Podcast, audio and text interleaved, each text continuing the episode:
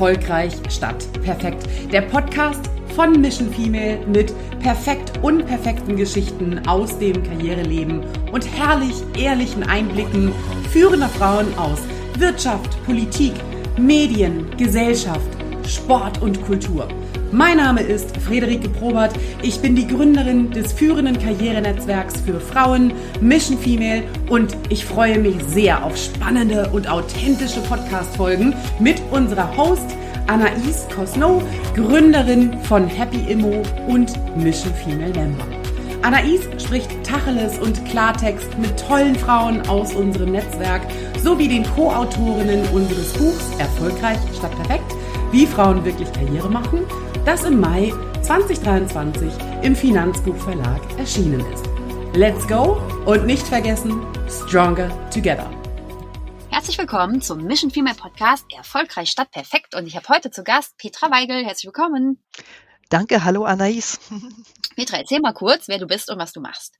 Ich bin Petra Weigel. Ich arbeite als Vertriebsgeschäftsführerin, habe einen Ingenieurs-Background und bin im, so heute würde man vielleicht sagen, eine Working Grandma mittlerweile. Eine Working Grandma. Erzähl mal, was heißt denn das? Äh, also für mich heißt das, dass ich nicht nur eine tolle Karriere hingelegt habe, obwohl ich zwei Kinder hatte und diese zwei Kinder offenbar sehr gut groß geworden sind, gut eingeschlagen. Äh, mittlerweile mein Sohn selbstständig, meine Tochter in einer Managerposition mit eigenen Kindern. Ganz kurz, hast du immer gearbeitet in der Zeit mit deinen Kindern? Ich habe immer gearbeitet, ja. Äh, das aus denen was geworden ist. ja, ne? Also es gibt Leute, die die Frage stellen würden, aber ich denke, wir kennen mittlerweile glücklicherweise ja viel mehr Frauen und auch Väter, die sagen, dass vielleicht gerade deswegen etwas aus den Kindern wird, weil es ihnen eben vorgelebt wird. Genau. Und weil die Eltern glücklich sind, ne? Und das machen, was ihnen Spaß macht. Und gibt tausende Gründe wahrscheinlich. Ja, es ist ja wie immer, es gibt ja nicht die richtige Lösung. Das ist ja eine ganz persönliche Situation oft. Äh, ich habe jedenfalls gute Erfahrungen damit gemacht, wenn Kinder vorgelebt werden können, dass es geil ist, für eigenes Geld zu arbeiten, dass es geil ist, eine gute Ausbildung zu machen und die dann auch bestmöglich im Beruf anzuwenden. Und wenn dann die Familie auch noch in der Lage ist, Erfahrung weiterzugeben über Generationen, sodass Kinder auch Fehler der Eltern vielleicht nicht alle wieder wiederholen. Also meine Tochter, sage ich immer, war mit 30 so cool, wie ich es erst mit 50 war. Und darauf bin ich stolz, dass also Kinder dann auch was annehmen und daraus dann was machen. Und wenn man dann eben die kleinen Raketen nachkommen sieht, für die das auch ganz normal und ganz toll ist, dann bin ich einfach nur stolz. Das hört man bei dir, so wie du redest. Wunderbar. Äh, eine Working Grandma. Wie alt warst du, als du Kinder bekommen hast? Ähm, ich habe meine Tochter mit 24 bekommen, meinen Sohn mit 26. Ah, das ist ja krass. Und wie kam es dazu? Ähm, ich stamme ja noch aus der ehemaligen DDR ursprünglich und bei uns war ich mit 24, ob du es mir glaubst oder nicht, schon eine Risikogeburt, weil eine Spätgebärende, ist kein Scherz, aus heutiger Sicht hört sich das an wie von einem anderen Stern, aber ich habe sehr, sehr spät, leider erst nach, oder nach dem Studium eigentlich erst meinen Mann kennengelernt und äh, dann haben wir relativ schnell geheiratet und auch gleich Kinder bekommen und haben gesagt, wir lernen uns in der Ehe kennen später. Äh, das ist jetzt 37 Jahre her, hat also gut geklappt. Und äh, ja, also wie gesagt, ich war 24, äh, hatte gerade ein gutes Jahr einer wissenschaftlichen Karriere hinter mir an einem Forschungsinstitut für Fischerei in Rostock. Und äh, da ich eine Dissertation angefangen hatte, haben wir uns gedacht, wir wollen zwei Kinder, dann machen wir gleich noch das zweite hinterher äh, damals so unbedarft. Ähm, es hat auch sofort geklappt zum Glück. Und ähm, dann hatte sich halt nur geändert, als dann das zweite Kind da war, war mir dann mein Institut und meine Dissertation und mein Land abhanden gekommen in der Zwischenzeit. Und äh, so waren wir in der Wende eine junge Familie, zwei ursprünglich Vollzeit arbeitende Eltern, ähm, zwei Kinder in relativ jungen Jahren und uns war eins klar, egal was jetzt passiert, es geht weiter und wer zuerst einen Job hat, ist weg. Das war ich. Äh, ich bin also im Jahr 91 dann. Da hast du aber Glück gehabt. Also je nachdem, wie man es sieht. Aber ähm, generell ist es wahrscheinlich, nee, keine Ahnung, vielleicht ist doch Quatsch. Aber mein Impuls war jetzt erstmal zu denken, oh, gut, dass du es warst. ähm, äh, ja, ähm, hat aber auch damit zu tun, glaube ich, also in, in so einer, in so einer ähm, Ehe, in einer, in einem Paar ist man ja, weiß man ja seine Stärken und Schwächen. Und idealerweise ergänzen die sich immer. Das ist also immer ein, ein Rundes bleibt in jeder Situation. Und in Bezug auf mit der Wende zurechtzukommen und eben auch sprachliche Voraussetzungen zu haben, äh, die es ermöglichten, auch dort einen ordentlichen Job zu bekommen, hatte ich halt einen Vorteil. Und ich hatte aber auch vor allen Dingen das Glück, dass mein Mann das voll unterstützt hat. Mein Mann hat also als Alternative dann eine Umschulung gewählt und ist mit den Kindern zu Hause geblieben, während ich mich im Westen versucht habe. Okay, also da seid ihr schon mal krasse Role Models. Ich finde ganz viele Sachen, muss ich jetzt dazu sagen. Erstens mal, dass du so spät einen Mann kennengelernt hast mit 24. Also ich meine, ganz viele lernen ihren Mann erst mit 30 kennen oder so, ne? Also ähm, klar, das waren andere Zeiten, aber das finde ich, ähm, fand ich eine gute Bemerkung von dir. Was mich jetzt ganz speziell, also damit habe ich jetzt gar nicht gerechnet, was mich aber sehr würde, äh, wie war das denn nach der Wende? Also mh, ihr hattet ja schon es war klar, ne? Alle arbeiten, es gibt eine tolle, also es gibt Kinder, Kinderbetreuung und so weiter. Und ist das eigentlich nach der Wende direkt weggefallen? Oder wie war das denn? Weil man sagt ja, dass quasi in der DDR war das viel, viel gleichberechtigter, viel besser. Kinderbetreuung viel besser, Kita für alle und so weiter. Und jetzt ist es nicht mehr so. Und ich frage mich, war das so peu à peu oder war das von einem Moment auf den anderen so? Also ich hoffe, dass ich mich noch richtig erinnere, weil das, es ist ja schon eine Weile her und leider streicht ja die, die Erinnerung, die Vergangenheit so ein bisschen rosa. Äh, also meine Erinnerung ist, dass äh, in der Wendephase es sehr dramatisch war, weil es war es war im Prinzip allen bewusst, äh, und das, das kann man sich heute was gar nicht mehr vorstellen, dass in einem bestimmten Zeitraum, und in der Zeit war das Ende 91 spätestens, quasi fast alle Jobs wegfielen, weil alle Unternehmen schlossen und Institute wurden evaluiert. Äh, das heißt, es kamen dann in unserem Fall in Rostock Kollegen aus der Bundesforschungsanstalt für Fischerei in Hamburg und die haben evaluiert, wie gut sie das fanden, was wir da machen würden. Und es war für alle klar, der Topf, der Förderungstopf blieb der gleiche und jetzt darfst du dreimal raten, wie das Ergebnis war. Das wäre übrigens andersrum genauso gewesen. Also wenn man das Rostocker Institut nach Hamburg geschickt hätte mit der gleichen Aufgabenstellung, wäre sicherlich genau das gleiche rausgekommen. Lange Rede, kurzer Sinn. Von 400 Wissenschaftlern, die das Institut für Hosefischerei in Rostock hatte, sehr groß, sind exakt zwei an die Bundesforschungsanstalt gegangen. Und der Rest hatte keinen Job mehr. Und so ging es eben in fast allen anderen Betrieben auch. Und das kam mit Ansage, also mit einem Jahr Vorlauf. Und es gab natürlich noch Kinderbetreuung und alles, aber du selber wusstest ja gar nicht mehr, wo du sein wirst. Und äh, Leute in unserem Alter, wir waren ja jung genug, haben sich eben dann auf die Suche gemacht und es gab ja sehr, sehr viele Arbeitsstellen äh, in den alten Bundesländern. Das war halt mit einer räumlichen Veränderung und auch mit ja, vielen, vielen neuen Erfahrungen verbunden, aber meine Kinder sind immer betreut geblieben. Äh, nur halt ich war nicht mehr da. Mhm. In mhm. der Zeit. Ja.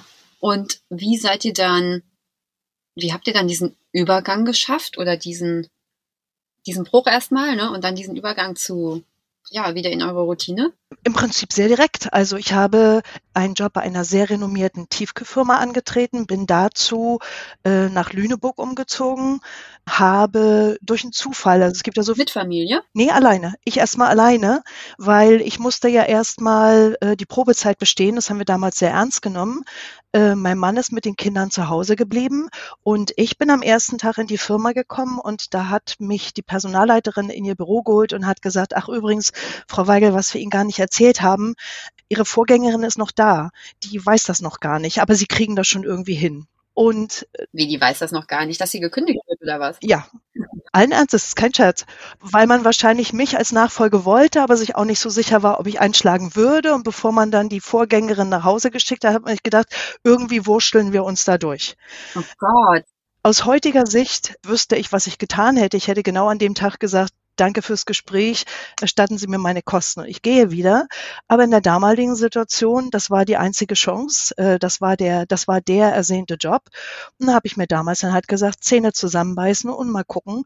Arbeit ist sicherlich für genügend Leute da, mal sehen, wie wir miteinander zurechtkommen. Mhm. Und habe gleich am Anfang aus heutiger Sicht würde ich sagen, die volle Breitseite gekriegt. Also ich bin nicht eingearbeitet worden. Die Kollegin hat natürlich dann mitbekommen, warum ich da war. Ich meine, war ja ihr gegenüber auch unfair.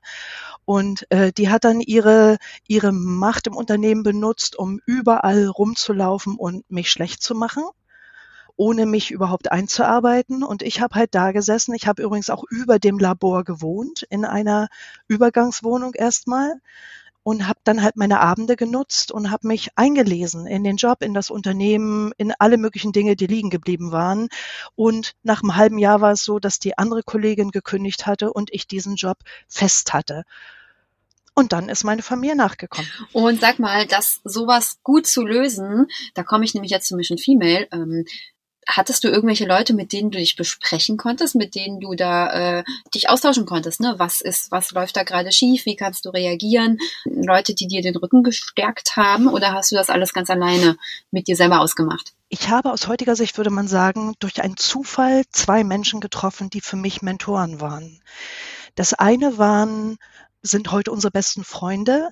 Ähm, das war ein Mitarbeiter des Fremdlabors der damaligen Firma und der hatte mich zu einem Vorstellungsgespräch, was ich auch bei diesem Labor hatte, vom Bahnhof abgeholt und ich bin so ein Autonah und der fuhr einen amerikanischen Bus und da habe ich natürlich schon auf der Fahrt zum Vorstellungsgespräch alles ausprobiert, alle Knöpfe, Sitze und so weiter. Ich war einfach fasziniert und er hat später gesagt, ich wäre der erste Ossi gewesen, den er gesehen hat, der richtig frei lachen konnte. Mhm. Überleg mal die Antennen zu dieser Zeit.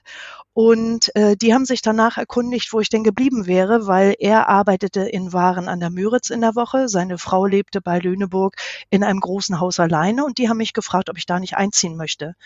Und das habe ich gemacht. Das war für mich der Gamechanger und wirklich auch die Rettung. Und äh, das zweite war auch eine zufällige Bekanntschaft, ein Unternehmer aus Lüneburg, die mir dann beide immer die andere Sicht, immer wenn ich heulend anriefe und sage, stellt euch mal vor, was wieder passiert ist oder so. Mhm. Äh, und ich gehe, ich renn jetzt weg, dann habe ich immer so Ratschläge gekriegt wie, du fährst jetzt erstmal nach Hause, wäsch dein Gesicht mit kaltem Wasser, schminkst dich neu, bist da wieder da und selbstverständlich gehst du in das nächste Meeting. Also die haben mir wirklich, ja, von 0 auf 100 geholfen, muss ich fast sagen. Die fachliche Seite habe ich mitgebracht, aber dieses ganze Politisieren war mir fremd. Also würdest du sagen, man braucht Mentoren oder äh, ein Netzwerk, um erfolgreich im Job sein zu können? Es sind Mentoren und vor allen Dingen muss man auch erstmal lernen, also selbst wenn man, ich habe sie ja nun durch Zufall gefunden, ähm, mein Learning mittlerweile wäre und auch meine Empfehlung an jeden, jeden und jede, wenn ihr in einer schwierigen Situation seid und euch da nicht alleine rausholen könnt, dann sucht euch gezielt Mentoren. Es gibt mehr als man denkt, aber geht raus und versinkt nicht in Selbstmitleid und trefft falsche Entscheidungen in dem Moment, sondern geht raus und holt euch Mentoren. Wir kommen so langsam zum Ende und am Ende kommen wir auch noch zu deinen Tipps. Da müsstest du den wahrscheinlich nochmal wiederholen. Ich will dir noch kurz auf Mission Female eingehen, ähm, denn äh, das ist ja nun mal ein Netzwerk mit vielen Frauen und vielen Mentorinnen, möglichen Mentorinnen und aber auch einfach Gleichgesinnten. Ne? Also ich finde total großartig, wie wir uns alle unsere Probleme schildern können und unsere Erfolge sowieso auch, ne? Aber das, man braucht ja die Hilfe, nicht bei den Erfolgen, sondern eher bei den Problemen. Äh, ja, und ähm, ja, wie wir uns da gegenseitig rausziehen und ähm, ja, aus diesem aus dem Scheiß wieder rausholen. Ne? Das finde ich total gut. Ähm, was ist denn dein Tipp für, also wir haben ja dieses Buch geschrieben, Erfolgreich statt perfekt. Und da geht's genau darum auch, Frauen, gerade Frauen, also Männern auch, aber gerade Frauen oder allen Menschen eigentlich klar zu machen, ne? Ähm, du musst nicht perfekt sein, es gibt keinen perfekten Lebensweg, genauso wie du es auch gerade beschrieben hast, ne? zweites Kind, alles super geplant, bums, kommt die Wende, konnte keiner mit rechnen. Ähm, was ist denn deine Story dazu, erfolgreich statt perfekt? Oder war das vielleicht schon die, die Geschichte? Ähm, genau genommen begleitet mich und meine Familie das das ganze Leben. Also vielleicht als, als Hintergrund auch, wie ich geprägt bin. Ähm, meine Großeltern stammen aus Schlesien oder aus den Sudeten jeweils. Das heißt, das sind Kriegsflüchtlinge, deutsche Kriegsflüchtlinge nach dem Krieg gewesen. Ähm, die haben über Nacht alles, ihre Häuser, alles verlassen müssen, haben ihre damals auch Kleinkinder unter den Arm genommen, sind unter deutlich schlechteren äh, Bedingungen trotzdem wieder zum Laufen gekommen und haben ihre Kinder, meine Eltern, zu glücklichen, fröhlichen, positiven Menschen erziehen können. Und das ist so, so eine Urkraft, die unsere Familie hat. Und ich hoffe, das haben auch ganz viele andere. Wenn, wenn solche Situationen überstanden werden, worüber beschweren wir uns denn heute? Und man kann einfach alles schaffen mit der entsprechenden Einstellung. Und meine Einstellung ist einfach erstmal machen, sich was zutrauen, erstmal machen und dann kommt's anders und dann hat man hoffentlich die Motivation oder manchmal eben auch den Zwang, trotzdem erstmal auszuhalten und siehe da, auf einmal dreht sich das Ganze und es wird was viel Besseres, als man es erwartet hat. Und da gibt es ganz viele Beispiele in meinem Leben und ich hoffe auch bei jedem anderen. Eine, eine Tür geht zu, eine geht auf. Es ist wirklich so im Leben, wenn man sie öffnen will. Äh, ich liebe das. Eine Tür geht zu, eine andere Tür öffnet sich. Genauso ist es. Also, das heißt, wir müssen gar nicht immer nach dem perfekten Weg suchen, ne, sondern einfach auch ein bisschen das Leben leben sein lassen und ähm, eigentlich ist es ja, geht es eher darum, Chancen zu erkennen, oder? Indem die Steine werden einem vielleicht irgendwie vor die Füße geworfen und äh, wie erkennen wir Chancen genau da drin. Vielen Dank, Petra. Es ist ein ganz tolles Gespräch. Wir sind jetzt wirklich am Ende. Die Bühne gehört jetzt noch dir. Sag, was du noch sagen möchtest und vielleicht noch deine Tipps in kurzer Form. Und ähm, dann sind wir auch schon durch mit unserem Gespräch hier heute. Schade, weil es wirklich total spannend ist und ich könnte dich noch tausend andere Sachen fragen, aber das machen wir einfach das nächste Mal. Also, was müssen wir hier noch loswerden? Also, meine Tipps sind wirklich, erst einmal ähm, traut euch selber was zu. Und äh, damit ist nicht gemeint, sich zu überschätzen oder arrogant zu sein, sondern gib dir Mühe in dem, was du gelernt hast, gut zu sein und dann trau dir was zu und trau dich ins kalte Wasser zu springen. Das ist Nummer eins. Äh, Wenn es dann doch ein bisschen kälter ist, als du gedacht hast, dann such dir eigentlich, dann such dir jemanden, der dich wärmt um in dem Bild zu bleiben. Dann such dir jemanden oder der dich wieder rauszieht. Dann muss man halt nochmal überlegen, ob der Sprung so schlau war. Aber such dir jemanden. Und wenn du so jemanden nicht in deinem Umfeld gerade identifizieren kannst, dann bist du idealerweise in einem Netzwerk, so wie du es auch gesagt hast, dieses Mission Female Netzwerk ist ja praktisch am Ende ein Netzwerk von möglichen Mentoren. Und so sind es andere Netzwerke wahrscheinlich auch. Da, wo man sich einfach trauen kann, eine Anforderung ins Netzwerk zu stellen und dann melden sich von x Membern zwei oder drei mit einer konkreten Handreiche zurück. Und das ist mehr, als man braucht. Und es ist wirklich konkrete Hilfe. Das ist kein gegenseitig Mackern oder durch die Gegend oder, oder wie auch immer.